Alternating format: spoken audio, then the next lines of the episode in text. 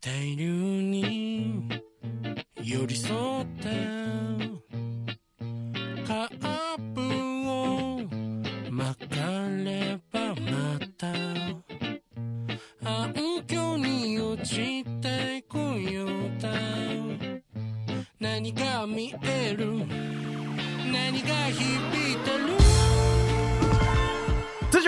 bem-vindos ao Chá de Trovão, do episódio 8 de Oditex. Eu sou o Thunder e o macaco caiu de novo, rapaz. Mas o macaco só se fode nessa brincadeira toda. Eu sou o Rafa e o macaco só se fode, mas o gorila tá querendo descobrir umas coisas estranhas. Eu sou o Igor e, incrivelmente, estou feliz que todo mundo virou Sherlock Holmes.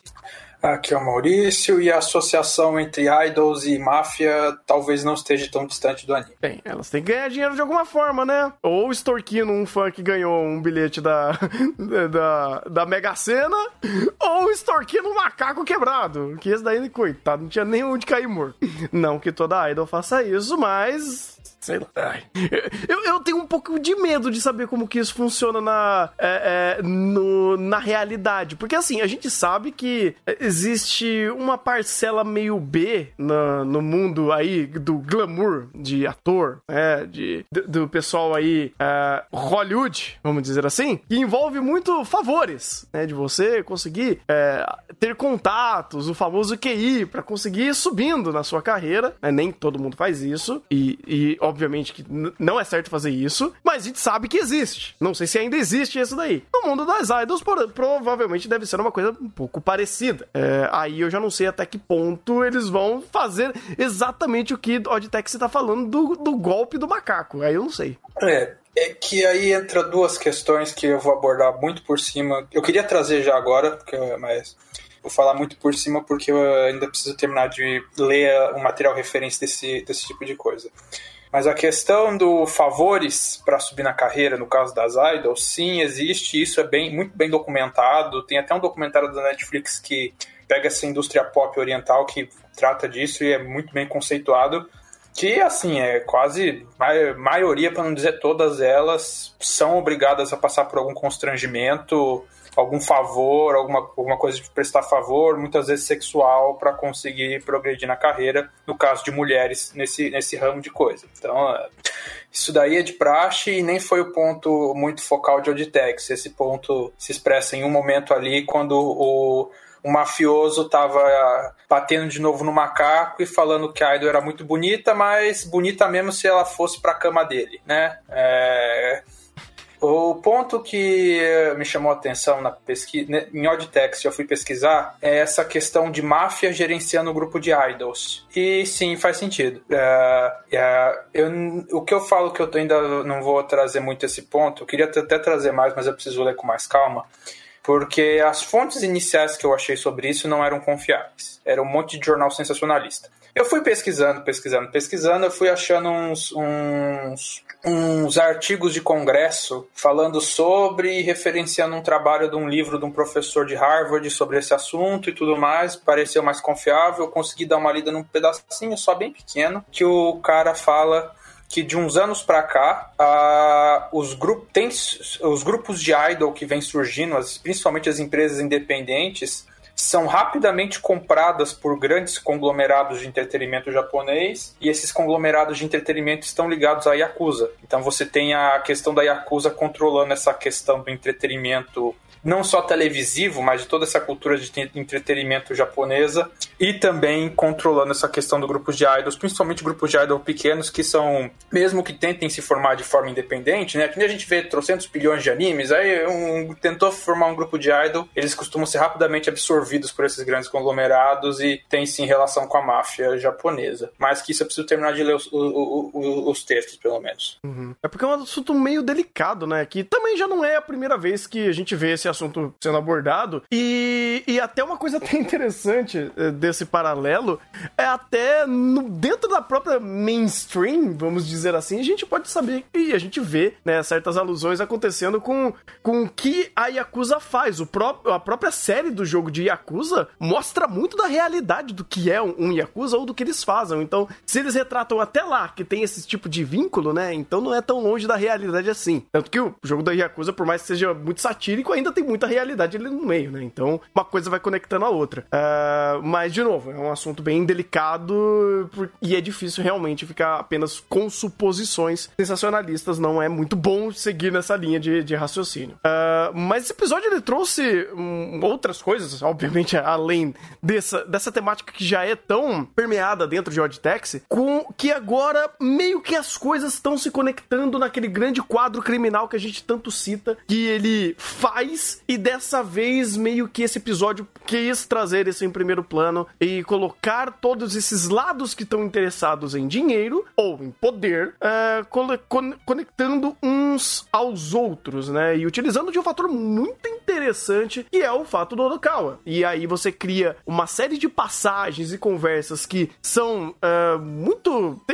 Eles flutuam, né? Eles orbitam sobre essa, esse problema que tá rolando dentro do que aconteceu com o macaco, uh, o que o, Do, o Dogo quer fazer, uh, do, do, de pegar o, pro, o, bilhete premiado, e tudo isso vai meio que uh, permeando o próprio Odokawa com o próprio habilidade secreta dele de conseguir identificar pessoas. E aí a obra vai e foca nesse aspecto e tenta explicar o máximo e dando várias suposições do que é, para principalmente respaldar muito bem o caminho de a gente conseguir entendendo quais são a, as formas ou as, o, os pequenos gatilhos que vão conectando esses pontos, principalmente do âmbito do Odokawa. E eu achei isso maravilhoso, porque você tá respaldando um recurso de roteiro, uma, sabe, um Deus Ex Machina, não é mais, poderia muito ser se fosse usado ao bel prazer de, de, da forma que eles fazendo, que, que eles não estão fazendo, no caso. E eu gostei muito como ele foi fazendo esse passo a passo para criar suposições do que de fato é essa habilidade dele, como que funciona, é, onde vários personagens estão conversando sobre isso. O Gorila, por exemplo, por ser médico, faz sentido ele estar tá conversando sobre isso. Dar mais respaldo ao contato que ele teve com o Odokawa antigamente para saber sobre essa habilidade dele. Depois, quando ele tá com, com, é, comendo é, no restaurante, também falaram sobre isso. E muito disso também foi trazido até de forma é, de uma forma indireta como um próprio gancho de roteiro extremamente bem sacado quando o hipopótamo falou: Como assim alguém sabia que eu estava com a máscara? Como assim vocês, vocês que são o meu público, vocês que são aí os meus fags, eu não sei, o, o fã clube do youtuber famosão? Como vocês são meu, tem um de vocês que é meu traidor e meio que usou essa essa habilidade do Odokawa para colocar isso daqui em questão. Então, cara, eu gostei muito do fluxo desse episódio para estruturar a conversa que ela é complexa por si só, pela quantidade de pontos que a gente tem e tudo foi se encaixando de forma muito natural. Eu acho que até um dos principais pontos é justamente o fato de que não foi apenas informações que a gente já tinha, que eles apresentaram novos contextos e até novas informações sobre ou como o personagem se conheceu, ou a forma como o personagem falou teve implicância, como foi esse negócio do, do youtuber. E o anime conseguiu sair muito bem amarrando tudo isso, porque ele sabe dosar o, o peso de cada diálogo. Então, por exemplo, quando você tem o, a conversa com, com o Gorik e o Odokawa no, no táxi, você começa a trazer alguns pontos já respaldando as teorias que ele faz, ao mesmo tempo que você mostra como eles se conheceram, e aí isso é, cria mais respaldo para toda essa preocupação que ele tem tido, principalmente nesse afastamento que o Dokawa tem tido. Então, as coisas vão ligando na outra muito, muito mais naturalmente do que parece e acabam trazendo essa, esse roteiro bem robusto, né? Com muita informação, mas as informações são, são mais tranquilas de pegar do que era até no início, principalmente porque estão é, deixando os diálogos sem, um pouco mais fluidos do que aquela gama de informação que a gente tinha é, e torna tudo mais, mais natural. Isso ajuda bastante desse tipo de anime que é bem é, robusto e recheado de diálogos e cada um tem que importar de alguma forma. E tem um agravante nesse sentido que não é só pelos diálogos, é muito pela estrutura narrativa. Um ponto que Oditech se dá um show é basicamente em tudo que tange composição de série. Porque como eles conseguem estruturar a obra de maneira a que os episódios trabalhem tantos planos e pontos de vista e correlaciona entre eles, é, independente dos momentos, ele vai correlacionando os pontos. Então, conforme você vai andando com o decorrer do episódio, você vai vendo que ele está construindo ele está correlacionando os pontos que são apresentados, que inicialmente eles pareciam distintos ou que não teriam uma relação. Ele estabelece essa relação pela forma como estrutura e principalmente como ele segmenta a narrativa dele.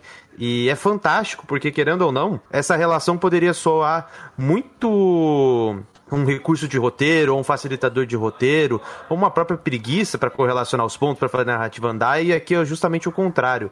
A forma como é estruturado faz com que você fala, opa, isso daqui foi pensado desde o começo. E quando vai correlacionando e vai chegando às conclusões de determinados personagens, e as conclusões vão gerando uma relação de causa e consequência, e as consequências vão batendo com o que vi apresentado anteriormente, com, que, com as hipóteses dos personagens e etc., cara, é fantástico como ele consegue dosar e consegue fomentar o espectador de maneira que você tem uma informação nova e você tem uma quebra por conta da informação nova, e agora você já tem uma resolução para aquela informação, e agora tem uma outra informação nova que é apresentada e ele vai te jogando e te instigando de maneira fantástica. Então acho que isso é o ponto maior, assim, em questão de Oditex e a qualidade da composição de série para instigar o espectador e manter ele sempre atento com relação à obra, porque em questão de, de direção, no sentido de montagens de cena, a gente não tem cenas fantásticas aqui para que prendem a atenção do espectador, nem esse tipo de cena que faz quebras entre essas cenas, entre esses planos. Então, a forma como a obra consegue dosar e segmentar essa narrativa é algo assim fantástico. Gosto bastante do, de como eles fazem, porque é com um pouco mais de detalhe em cima de personagem em si. Uh, é, é muito bom um exemplo que eles deram nesse episódio, né, que eles fizeram nesse episódio, foi como o, o Gorila conheceu, né, o, o do, como que é, o, o Gouriki, é, o doutor. Ele conheceu o Odokawa, tipo, foi basicamente assim, numa conversa, numa conversa de táxi, despretensiosa, conversando sobre alguns elementos é, que estavam ali para serem palpados, né? O, o Dokawa falando, nossa, você tem um ar superior, mas você tem a mesma idade do que eu, e a conversa vai andando em cima disso e a temática, é, ou melhor, para todo esse diálogo para explicar o recurso do poderzinho, da habilidade do Dokawa, tava desse contexto despretensioso. Então, ele te amarra uma informação com uma construção de personagem personagem. Isso é muito bom e o Oditex ganha muito ponto fazendo isso. Do outro. Essa... Ah, desculpa. desculpa. Vai lá, vai lá. Eu só ia, é, só ia fazer um comentário rápido que essa partezinha da conversa do, do, do Gorik com o Odokawa, é, na hora que eu assisti, me chamou um pouquinho de atenção, porque você vê o Odokawa. Geralmente, quando a gente estava presenciando, as, viu as outras corridas de táxi do Odokawa Geralmente era o cliente que dava a iniciativa de conversar, de puxar a conversa, de puxar o assunto. O Odokawa ficava mais quieto. Nessa do Gori, que foi meio que ao contrário, foi o Odokawa meio que puxando a, a conversa e a provocação. No, é, é, uma dinâmica meio diferente, tipo, porque, é, como eu falei, nas outras geralmente era o passageiro que puxava a provocação e o Odokawa mais de responder. E aqui foi um pouco o contrário. Eu achei interessante essa dinâmica, nova, para assim dizer.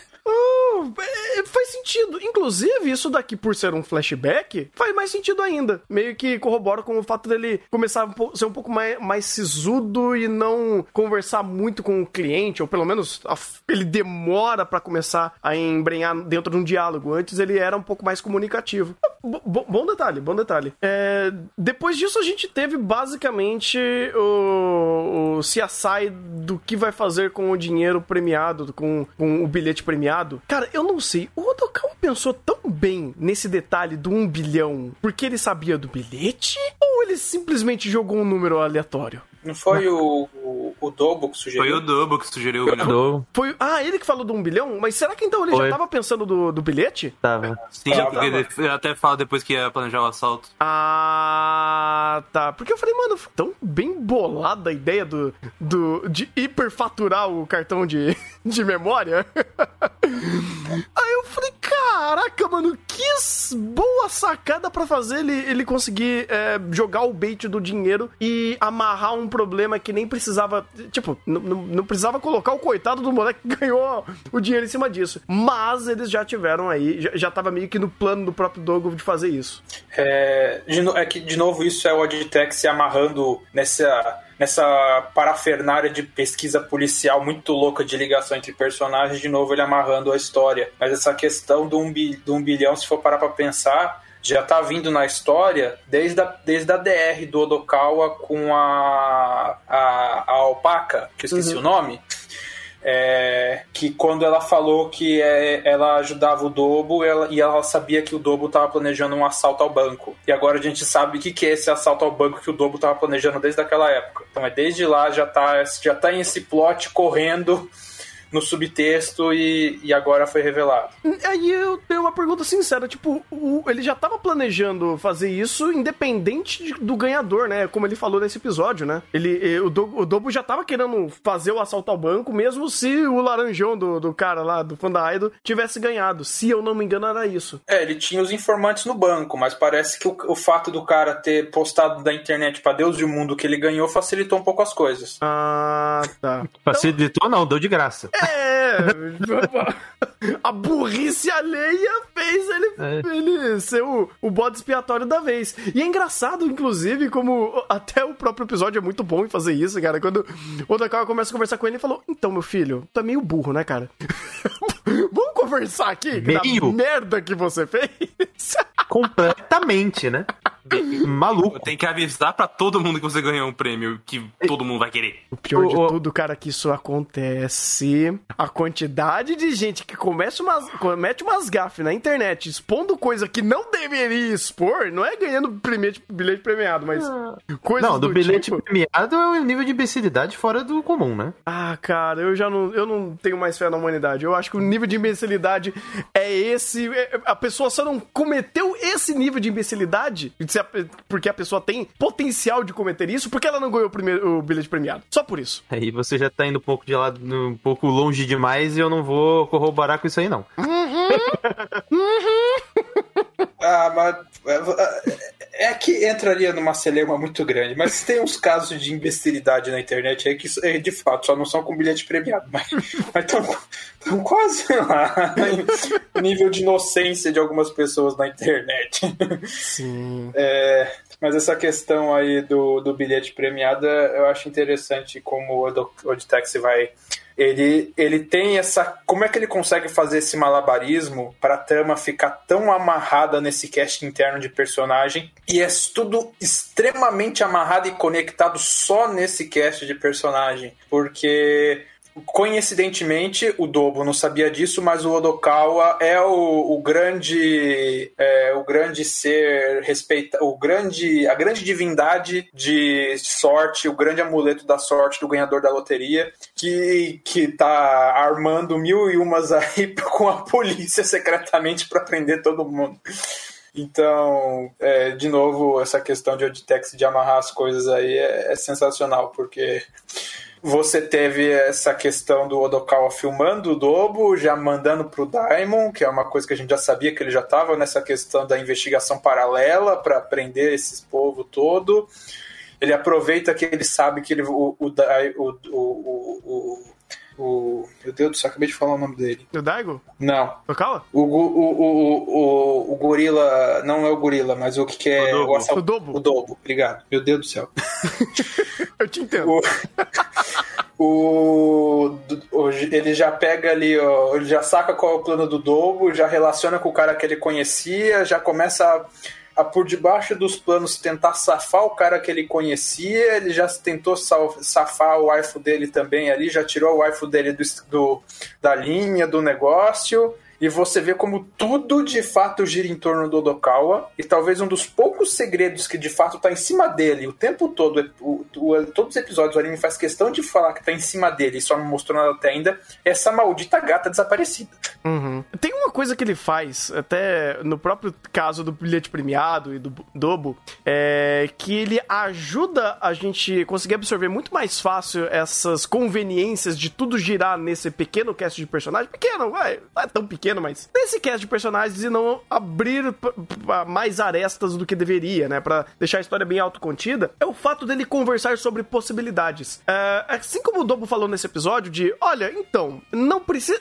Independente se fosse um moleque premiado ou não, o assalto ia rolar. Porque meus contatos ali ia acontecer de qualquer jeito. Eu, que, eu já vou pegar aquele dinheiro de qualquer jeito. Ah, o fato de amarrar com algum personagem ali, ele não é necessariamente tão vital fundamental para a narrativa continuar sempre precisando daquele personagem, porque as possibilidades são conversadas. E, obviamente, nem tudo é, funciona dessa forma, mas algumas dessas possibilidades que poderiam externar outros personagens ou um, um terceiro que nunca foi falado no episódio, continuaria fazendo o contexto, o plano e a, a, a grande tramóia é, aí do policial ou, ou, criminal que eles estão planejando continuar do mesmo jeito, por causa que o contexto é bem amarrado e não e alguns deles não precisa, não depende necessariamente de um personagem específico. Então, quando as coisas começam a amarrar e girar no próprio eixo, vamos dizer assim, é bom porque você já tem os personagens ali e eles uti são utilizados muito mais para enriquecer a trama do que de fato para cap capturar a trama para eles ou meio que deixar a história história que tá rodando refém deles. Alguns pontos eles acabam ficando muito mais nesse sentido é, quando a gente conecta os planos ou as ações dos personagens em, em questão. Por exemplo, o Odokawa, ele tá tramando um monte de coisa ali por, é, por baixo dos panos, mas é porque ele quer fazer o, o segundo, o, o contragolpe a tudo isso. Mas tirando isso, os planos maiores acontecem independente desses personagens estarem é, sequestrando isso para eles. É uma coisa que eles já fazem independente da conexão deles com outro personagem. Tanto que o, os eixos são rodados de formas distintas. O, o, o rolê das, das idols é distinto do cara do bilhete premiado, que é distinto da alpaca, que é distinto é, do Doutor Gorila. Então são esferas dentro desse, é, desse mundo que elas rodam independente. E quando elas se conectam, tem elementos que fazem elas se conectarem de formas muito orgânicas. E às vezes, obviamente, a gente fica com aquele negócio: oh meu Deus, que conveniente, não? Mas quando você entende todo o processo que isso é amarrado e faz sentido o contexto que essa amarração acontece, uh, a gente consegue absorver muito melhor o próprio recurso do roteiro para fazer essas conexões. Cara, onde até que você tá dando um show de fazer isso? Porque eu até falo é, sobre mim nesse, nessa percepção. Vocês sabem que eu tenho um cloister bem complicado, né? E obras de investigação geralmente andam um nó no meu cloister, onde eles começam a passar tantos processinhos uh, e detalhes no subtexto, e você não conecta aqueles detalhes aos personagens, mas sim ao contexto do, da trama, que eles podem acabar se perdendo ou não ficar tão fácil de você absorver. Agora, quando esses detalhes estão conectados aos personagens da trama, isso facilita você absorver e facilita você lembrar do recurso, do personagem e o que ele faz ali, qual é a finalidade, qual é a função dele ali, e até a perspectiva daquele personagem, a, a, a, a quem é o personagem, até o próprio character design sendo todos animais ajuda bastante. Então, o Auditex ele, ele mastiga bem para você, é, entendendo, e esse mastigar dele não é uma forma negativa, ele só ajuda para você conseguir entrar mais na obra sem ficar tendo que fazer aquele painel criminal que a gente tanto cita, mas aqui é mais pelo meme, não precisa dele acontecer porque ele faz naturalmente para você. É por isso também que eu, eu falei, eu falei no início que o Odd Taxi ele consegue puxar vários contextos e aplicar em diálogos mais naturais. Então, por exemplo, eu não, eu não tenho muito desse problema de ah, conven ah, que conveniência o cara tá conectado com outro, fazer a mesma coisa que o outro estava falando, porque ele já trabalha muito bem os personagens e a forma como eles agem, pelos diálogos, pelas ações, até chegar nesse determinado ponto. Então, quando você percebe, pô, então ele tá agindo como ele disse agir ou ele parecia agir, e por coincidência, isso acaba afetando muitos, mas é porque também é, olha a escala das coisas. Temos um, um, um esquema mafioso de, de, de, de, golpe de barriga em velho. Infelizmente o, o Mamaco pegou essa. O, tem o outro que é, é o Dobo fazendo um, um, esquema do roubo, e aí o youtuber indo atrás dele. Então, tipo, tá tudo bem segmentado para fazer isso. E apesar da, da, de você dizer que é conveniente, me parece muito mais bem amarrado e, e estruturado do que apenas uma conveniência para ficar mais mastigado. De fato, não me quando pessoalmente eu assisto, não me parece vamos dizer assim, é, parece conveniente a ponto de que os é, coisas que geralmente a maioria dos animes fariam com figurantes descartáveis, seria um personagem figurante descartável simplesmente para passar informação, o personagem genérico X, o, o Odd Taxi amarra para ser sempre aquele cast fechado. Mas o, o a, a, tirando isso, como o Rafa falou, a naturalidade dos diálogos. Hum, faz parecer bastante plausível as conclusões aí, não, não, não transparece a conveniência de roteiro. É, é um brilho muito interessante que o Oditex tem ao conseguir fazer isso, né? Ele conseguir, ao mesmo tempo, expandir tantas as coisas. A gente ainda, continua colocando, ainda tem muita bomba. As bombas de Oditex, digamos assim, de problemas de roteiro eu acho que ele não explodiu nenhuma e, e também não desarmou nenhuma, porque todas elas estão para explodir ainda. E ao mesmo tempo ele conseguiu se autoconter num cast fechadinho que gira em torno de si mesmo. Então é bem interessante o que essa narrativa está fazendo. Isso daí que vocês comentaram, acho que é justamente o efeito inverso. Porque é, nos primeiros episódios, quando, quando ele ia e focava em diversos personagens distintos, que aparentemente não tinha correlação entre si, a gente ficava boiando porque a gente não sabia. Cara, por que ele tá falando desse personagem? E, tipo, inicialmente ele tentava correlacionar por meio do Odokawa por conta do táxi. E os personagens eram literalmente introduzidos dentro do táxi. E Posteriormente, esses personagens que foram apresentados em primeiro plano, eles não foram só numa passagem, eles não foram esquecidos, não, eles ficaram inerentes dentro da narrativa.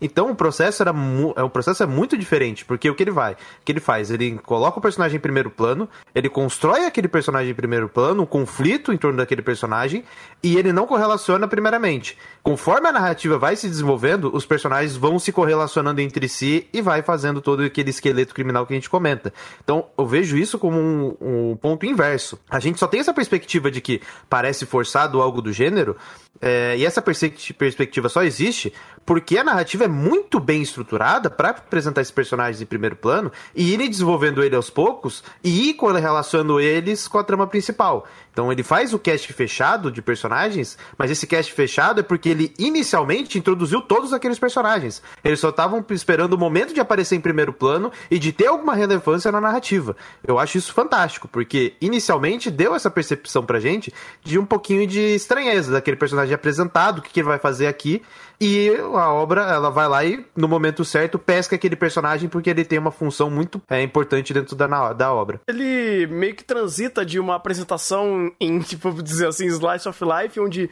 aquele personagem existe naquele mundo e ele é setado daquela forma, estabelecendo o status quo dele, e depois, posteriormente, ele é utilizado de alguma forma pra narrativa, fazendo coerência a isso. Cara, eu, eu acho isso maravilhoso. É que, assim, agora, né, que tá começando tudo a se amarrar, é... ele ele, ele é um recurso que se o Oditex não fizesse bem, poderia soar co conveniente. Por isso que até eu, eu acho que não sei se eu tô me fazendo entender quando eu trouxe a ideia da conveniência de todos os personagens estarem se correlacionando e todo mundo tá tem ali envolvimento com a narrativa. Porque assim, a, a, o recurso é esse, mas o porquê disso tá sendo utilizado, meu Deus do céu. Tem tanto respaldo e tanta riqueza em, nessa utilização desses recursos que inclusive faz esse slice of Life, independente da grande trama é, criminal que tá rolando, continuar em coisas muito simples, cara. Às vezes você tem um personagem ali numa transição de cena conversando sobre uma coisa que não é conectada ao grande plot da história. O, um dos comediantes, por exemplo, ah, passei no negócio aqui, né? Fui pra próxima fase do. do. Ai, eu não lembro, era um campeonato? Era o que ali? Não sei.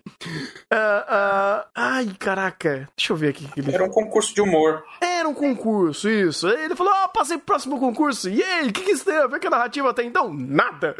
Segue Na verdade, tem. Não, tem.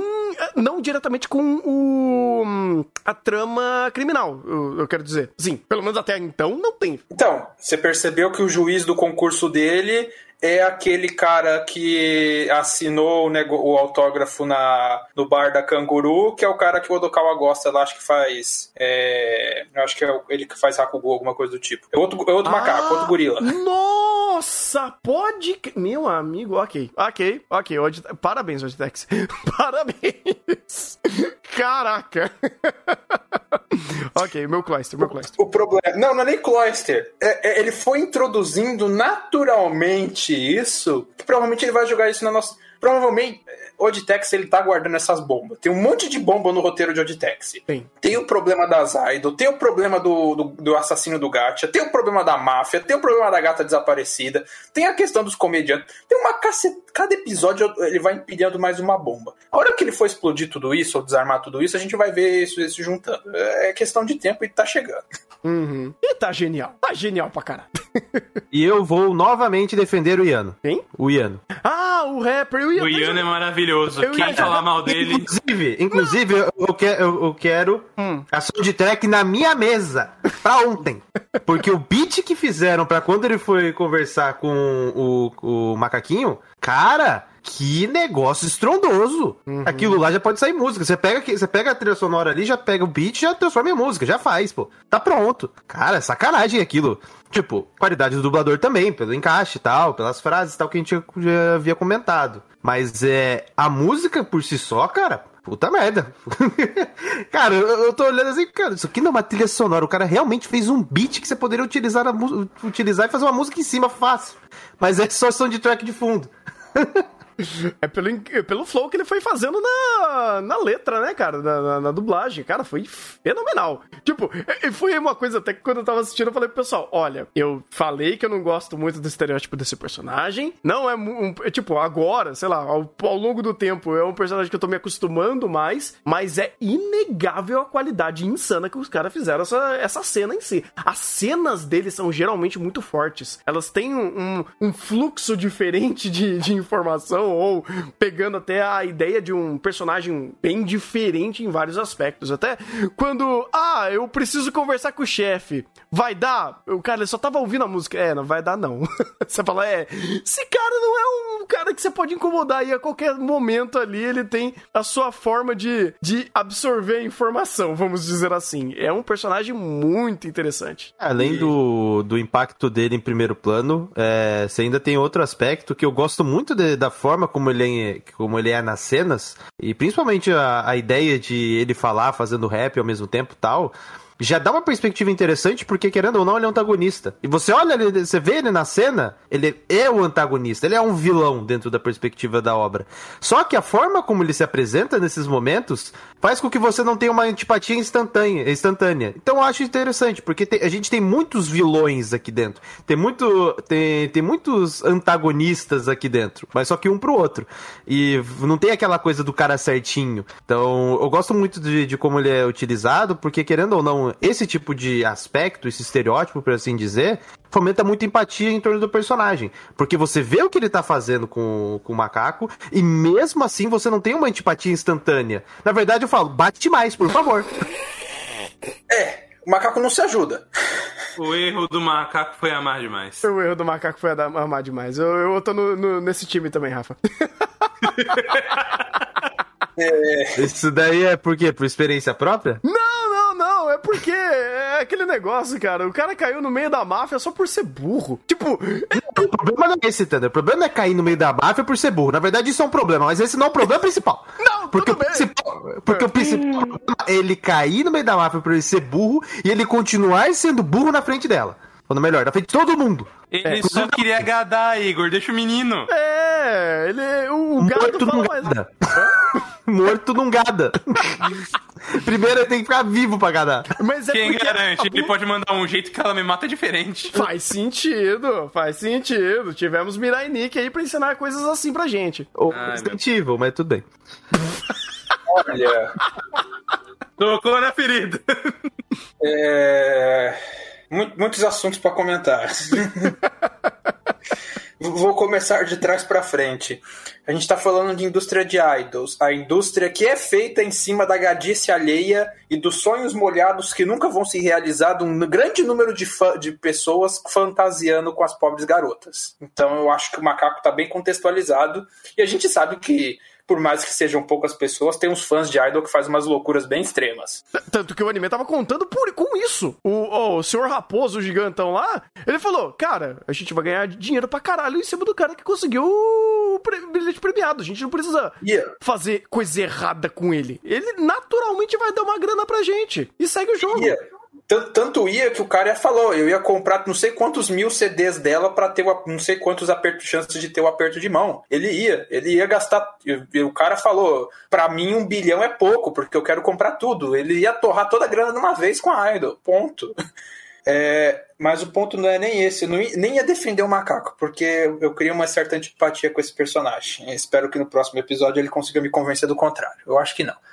Uh, a questão do, do Iano que eu queria comentar é que, se, pegando é, uma coisa que eu acho interessante, duas coisas que eu acho interessante nele. Uma é que, se você parar pra pensar, ele na hierarquia da máfia, ele tá mais ou menos no mesmo nível do Dobo. Ele foi subordinado do Dobo e agora tá mais ou menos no mesmo nível. Os dois competem pela atenção do chefe. E você vê a diferença de não só Uh, não só de poder, mas diferença de postura entre os dois, né? Você vê o Dobo mais como a, aquele trombadinho problemático. E o Yano, como vocês falaram, ele tem uma certa classe. Ele, ele, ele é o, o, o, um vilão com mais classe, ele tem os capangas dele, ele tem ele tem as manias, ele tem o, o status da aura de poder dele, e o Dobo é meio lascado na dele ali, sem muito ter o que fazer nos golpezinhos baixos de menor escalão. Então eu acho interessante como o anime já mostrou esse contraste entre essas duas entre esses dois, dois subordinados, esses dois. Duas, duas colegas de mesma patente na máfia japonesa, digamos assim. E um outro ponto que vocês falaram da questão do rap, é, do, é de outro episódio isso, mas é, é, irritante, eu acho, eu acho um pouco irritante isso, o rap dele, mas eu acho interessante como isso foi primeiramente apresentado naquele episódio que eles escolheram justamente o episódio do Halloween para apresentar ele. Então você vê aquele monte de gente na rua fantasiado, eu acho que não sei se foi antes ou depois você vê os, um do o Diamond lá, mais, o policial mais velho, acho que, falando que ele não entendia porque as pessoas saíram na rua fantasiada para isso e para aquilo. E naquele mesmo episódio do Halloween, você vê o maluco de rap lá, você falar, no meio do Halloween, e o cara tá fantasiado, tá na fantasia dele, e depois ele vai construindo, não, é o mafioso mesmo, é o cara que o Dobo tá sutilmente, ele vai colocando lá, o Dobo que é o cara que tá concorrendo com o Dobo, que o Dobo tá querendo pegar, e ele vai interligando essa história toda. É, é bem legal como isso tudo foi feito. Sim, sim, sim. Tipo, é, é, novamente a Detex conseguindo fazer contexto e amarração e introdução de personagem e, e, e criando características para ir fazendo esse emaranhado de, de ações aqui, fazendo o roteiro seguir em cima disso. Acho que a Detex tá mandando e fazendo um, dando um show em fazer esse, essa conexão de roteiro. E, cara, que vem os próximos episódios com é, GTA 4K com ray tracing, onde vemos já carrinhos de bate-bate, uma qualidade de CG bem, bem, bem fenomenal, eu diria. Se bem que, cara, depois de eu ver uh, um trailer da próxima temporada, os carrinhos de bate-bate se batendo ali, pelo menos eles estão tocando no chão. Eu já fico muito feliz. Olha, o CG de Oditex nunca foi prometido nada. O importante é que é roteiro e personagem. Esquece o CG. pois é, pois é. Mas pelo menos os carros ainda tocam no chão. Pelo menos. Isso daí tem, tem trailer na próxima temporada que nem isso faz. Então, eu tô gostando desse, desse GTA Oddtex aqui.